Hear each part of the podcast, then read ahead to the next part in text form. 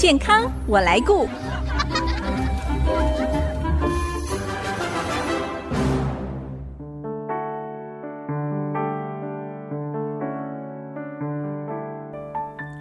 朋友，大家好，我是王淑荣，欢迎收听《健康我来顾》节目，一起关心你我的健康。相信很多人曾经有这样的经验：当紧张、压力大的时候，容易拉肚子、腹胀、腹泻，也有便秘或者是解便之后感觉没有完全排干净的一个状况哦。您知道吗？许多肠胃道疾病都可能出现刚才所说的这些症状，因此很容易被人忽略。到底这些症状是单纯的肠胃不舒服，还是背后隐藏着更棘手的问题？今天我们非常荣幸可以邀请到中国医药大学新竹附设医院消化科主任冯俊龙医师来跟我们介绍一下发炎性肠道疾病 IBD，帮助我们了解这个疾病以及可能会带来哪些健康上的危害跟风险。我们先欢迎冯主任，冯主任您好。哎，主持人你好，各位听众大家好。冯主任，从健保重大伤病档案资料上，我们可以看到，这个国内发炎性肠道疾病 IBD，它的发生率是有逐年上升的一个趋势。那可不可以跟大家先介绍一下？因为我们对这个词哦，发炎性肠道疾病并不是那么了解。那可以介绍一下，到底这是什么样的疾病呢？呃，首先，这个发炎性肠道疾病，我们就先讲到发炎跟肠道这两个词。嗯，所以发炎就是说一个肠道产生一些发炎、红肿或是疼痛，那它的位置大概就在肠道。哦，所以它大概就叫发炎性肠道疾病，是逐年上升的趋势哈，是因为说呃我们的饮食的关系啦，或是西化，或是说现在的人生活压力比较紧张，这些就容易产生这些疾病，尤其是。饮食西化，这是最常见被提到的一个问题。您刚才说生活习惯真的也很重要哎，如果说日夜颠倒啦，用餐时间又不正常的话，还有压力，哎，这些都会影响到肠道的健康哦。对，因为在新竹地区的话，嗯、这边年轻族群是偏多，而且都是工程师啊。嗯，他们有时候一些加班啊，或是工作上的压力，嗯，有些就容易产生这些疾病，而且这些疾病啊，比较容易发生在一些年轻族群的病人身上。哦，所以好发族群就是年轻的族群哦。对，在台湾看到大概就是差不多二十岁到四十岁左右的成年人。哇，那这个也是事业打拼的时期耶。呃，这个发炎性肠道疾病会影响病人蛮多的，很恼人的疾病。对对对，嗯，哎，比如说它常见，它有两个疾病，一个就是说溃疡性大肠炎，一个是克隆氏症。哦。那么先简单讲说，以那个溃疡性大肠炎来说。呃，它最常见就是会产生肚子痛啊、拉肚子啊，嗯、反复的出现，是，或甚至于拉肚子一天可以拉十几到二十次，嗯，哦，这个会影响病人的他的一些工作，哦，他必须要请假去看医生等等，所以也会造成生活上或是工作上很大的压力，腹泻、腹痛哦，是是是，对，您刚才说它是因为溃疡性的肠炎还有克隆氏病症对。所引起的。最主要那个发炎性肠道疾病，这就分为这两大类。所以临床案例上有一些上班族工作者，因为这样的疾病，可能要常常跑厕所，或者是要常常来肠胃科求诊，是不是？哎，是是是，因为这个疾病的话。呃，即使我们有吃药在控制，他也会因为他的一些工作压力，或甚至于生病啦、感冒等等，嗯，他的症状就会恶化，所以他就需要再来求诊。哎，那这些症状其实跟一般的像肠胃炎啦，或者是感冒所引起的肠胃炎症状还蛮像的，要怎么做区分呢、啊？嗯，一般来讲，假如说我们讲急性肠胃炎，通常可能是病毒或细菌造成的。嗯，那它当然也会有一些肚子痛啊、绞痛、腹泻，甚至于呕吐的症状。是，但是这些症状通常，比如说在三天啦、啊、四天，在经过药物的治疗之后。它的症状它可以得到改善，但是这个发炎性大肠疾病的话，它的症状是容易反复的发作。比如说，哦，一开始他可能是轻微拉肚子，可是拉肚子哎，吃吃药啊，治疗之后又改善了，可是没多久，可能两个礼拜、一个月之后又来了。哦，对，所以它的症状我们叫反复的出现，是这大概跟我们认知的这种急性肠胃炎大概就不一样。嗯、那我们就要有警觉了，会不会是罹患了这个发炎性肠道疾病？那这个跟我们常听到的肠燥症是一样的吗？呃，肠燥症是一个比较。肠胃道机能上的问题是跟神经比较有相关哦。那肠燥症最常见，它就是一个比较明显的肚子不舒服，嗯，或是胀痛等等。那合并它可能有拉肚子，或是腹泻，或是混合型这一种。不过通常病人他会觉得这个肚子胀痛会比较明显，会比较明显。不过这一种的话。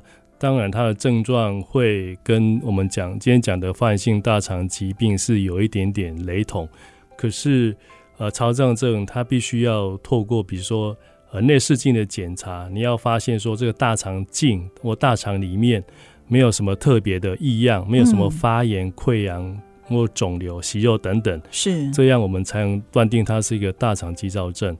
那至于发炎性肠道疾病的话，它的肠道它就是。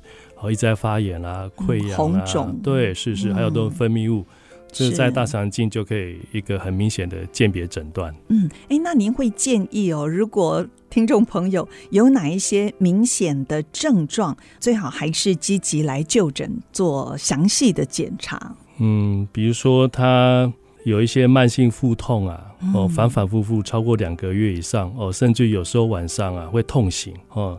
那一天要跑几次厕所啊？然后明明有好像在厕所上会有便意，可是大不出来，或是说有些里急后重的状况啊，或是说，哎，我没有特别的去减重，可是体重会慢慢比较变轻，或是食欲差、疲倦，或会比较没有力，哎，或甚至于说你去呃医院去抽血，怎么发现说一些有一些贫血的现象，嗯，呃，或是说。也莫名其妙的发烧哦，等等，哇，所以它这个也会引发贫血哦。对的，因为比如说那个溃疡性肠炎啊，它会产生黏膜的发炎，它会出血哦，所以它是属于肠道的慢性的出血。嗯，哦，所以长期下来的话，假如说都没有好好去治疗的话，它就会产生贫血的问题。嗯，哎，如果说没有积极做治疗的话，让肠道一直处在发炎的处境。有没有可能会转为恶性的呢？那我们假如说以发炎性大肠炎来讲的话，或发炎性大肠疾病来说的话，溃疡性大肠炎它是会有一个癌症的一个风险啊。通常它在诊断之后，比如说八到十年之后，它就比较会产生一些细胞的变性，甚至于癌症的可能。嗯、呃，所以那时候的话，我们可能就需要比较更定期去做大肠镜的一些检查。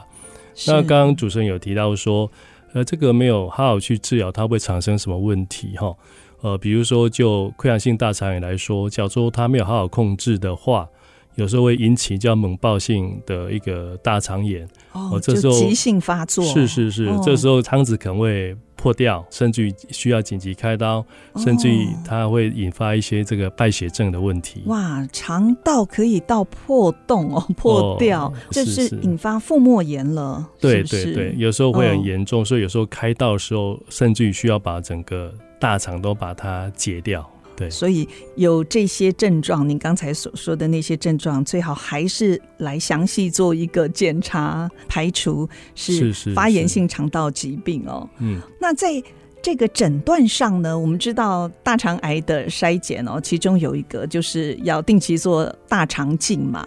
那这个也是需要做影像学的检查吗？呃，我们先讲说，呃，大肠癌的检查基本上。大肠镜我们叫做黄金标准，哦，就是说我们要去诊断这个癌症，嗯、那大概内视镜去看是最标准的，看得最清楚。是是是，因为假如有问题的话，我们也可以去做叫切片，哦，去做一个诊断。对。那、啊、另外有一些叫影像学的方式，比如说电脑断层，或是呃核磁共振，呃，有时候这个它就不是到那么灵敏，有时候很小或是比较扁平性的一些。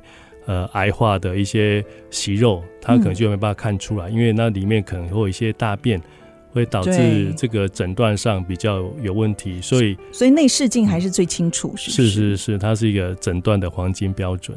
像有一种胶囊内视镜，这个好方便哦，吞一颗像药丸的东西，它就可以把里面的影像都传出来。呃，这个是一个就类似于吞一个摄影机进去，它会帮你做一个照相。嗯，那临床上我们在使用的话，其实大部分是用在小肠的疾病。或小肠疾病，比如说小肠，它有一些不明原因的一些出血，或是小肠有一些肿瘤等等。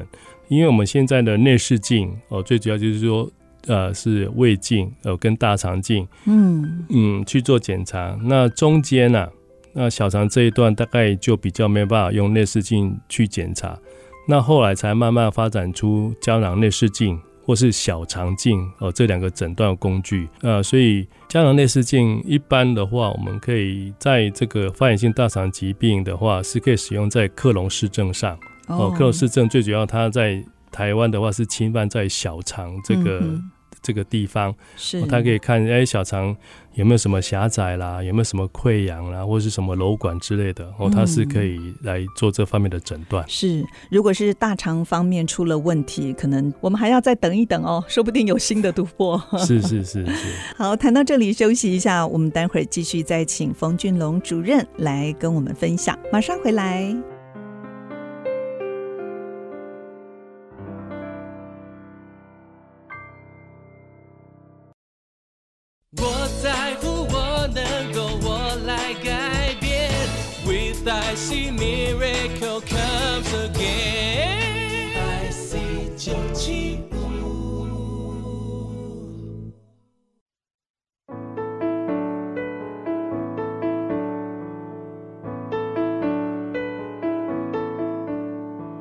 您现在所收听的是 ICG 竹科广播 FM 九七点五健康我来顾节目，我是王淑荣。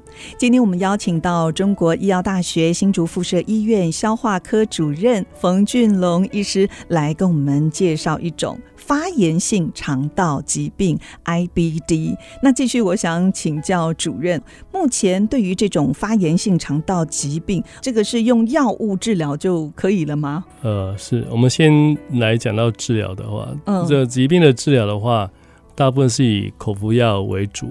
呃，口服药大概有分为几大类了。那第一个就是五 ASA，是一个很传统的。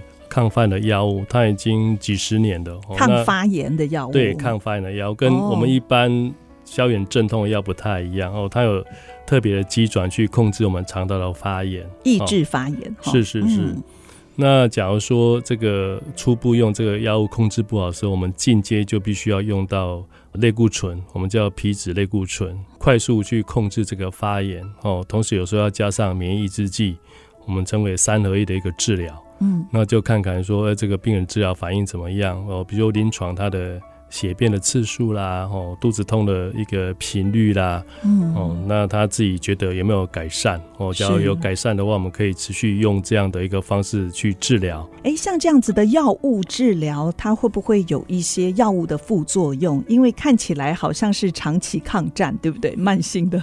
呃，是因为这个药的话，大概有些药是需要长期去服用服用，服用的。对，它但有一些药的副作用。呃，比如说我们讲类固醇哦，很多人提到这个药物，他就会觉得啊，这是美国仙丹，嗯，哦，所以它有一些，比如说。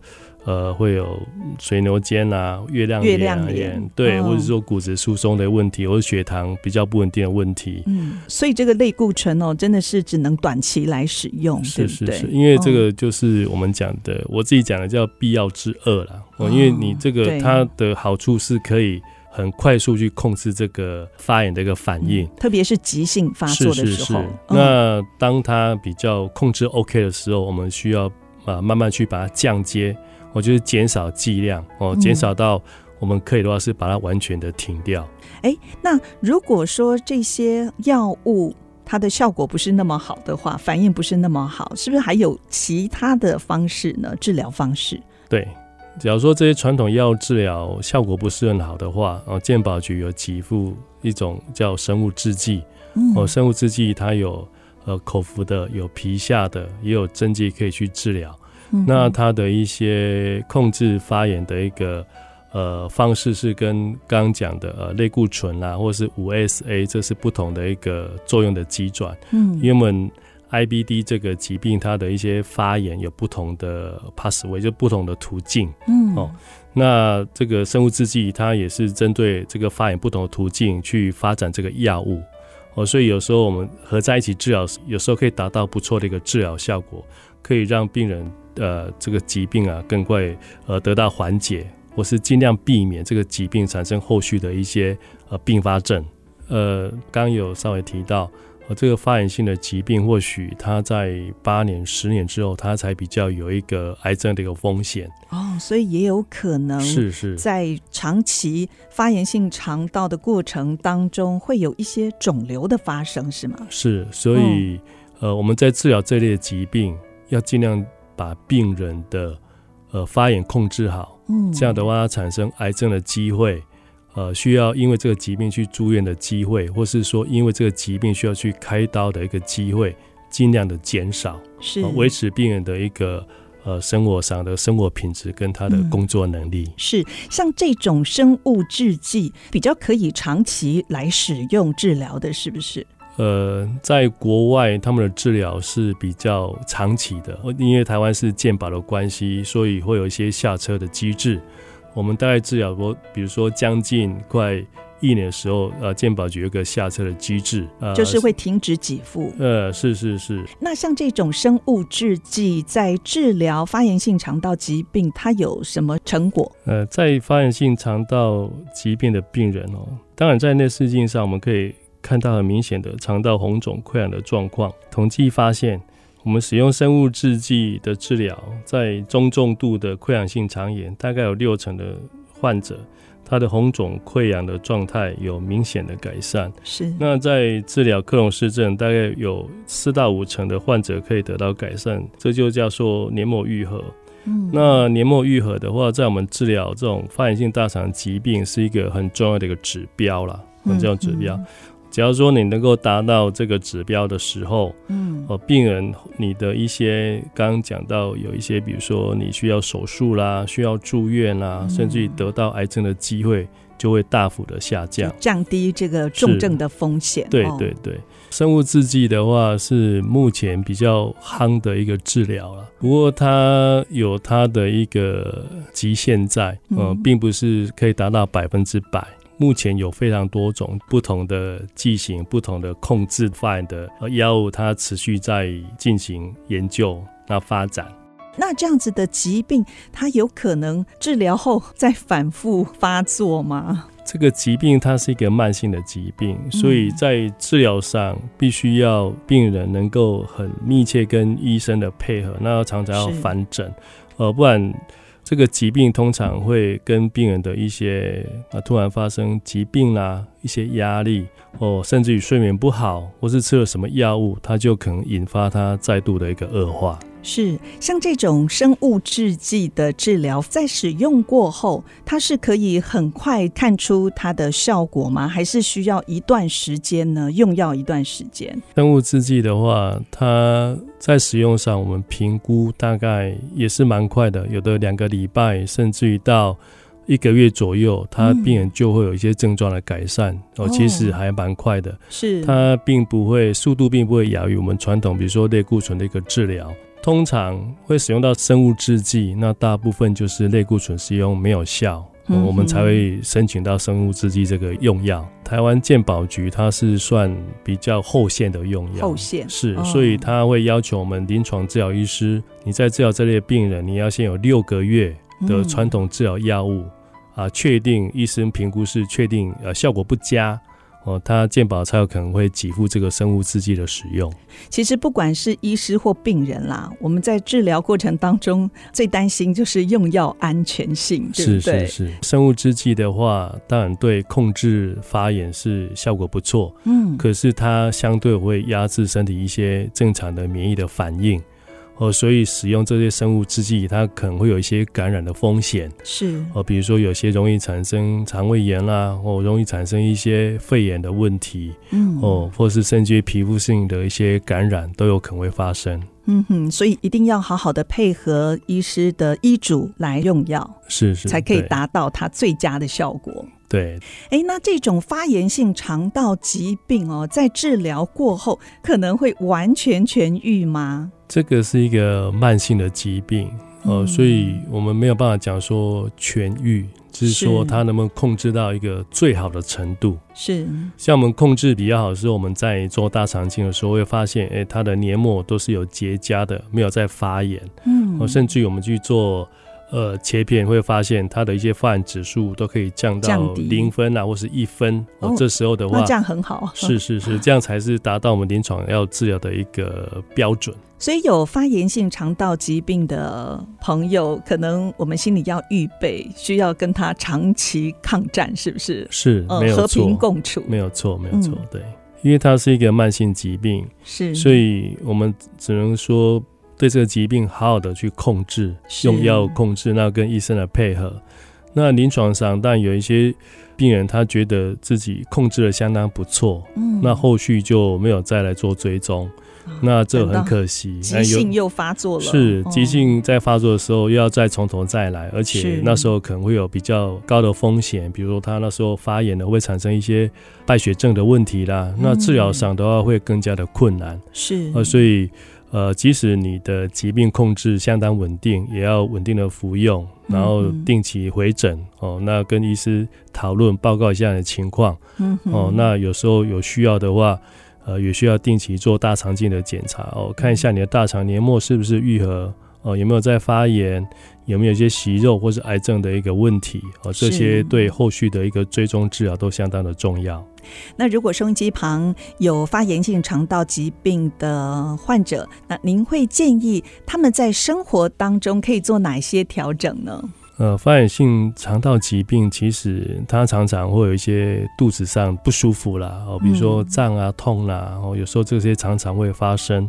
根据研究，就是说，呃，有肠道疾病的话，大概在国外他们会建议叫地中海型的一个饮食啦，用比较好的油啦，比较少一些煎炸类的一个东西。对、嗯，那所有的蔬菜可能用烤的等等，是哦、呃，尽量吃熟的原味会比较好。嗯哼，然后。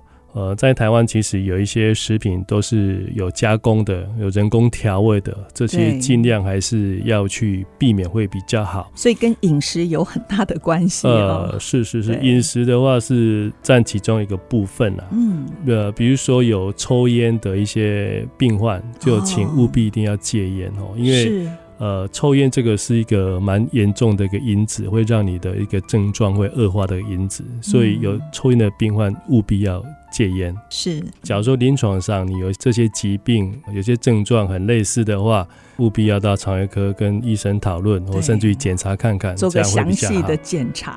今天非常谢谢中国医药大学新竹附设医院消化科主任冯俊龙主任来到节目当中，跟我们做这么详细的分享。谢谢主任。呃，谢谢主持人。我是王淑荣，下个礼拜健康我来过节目再会。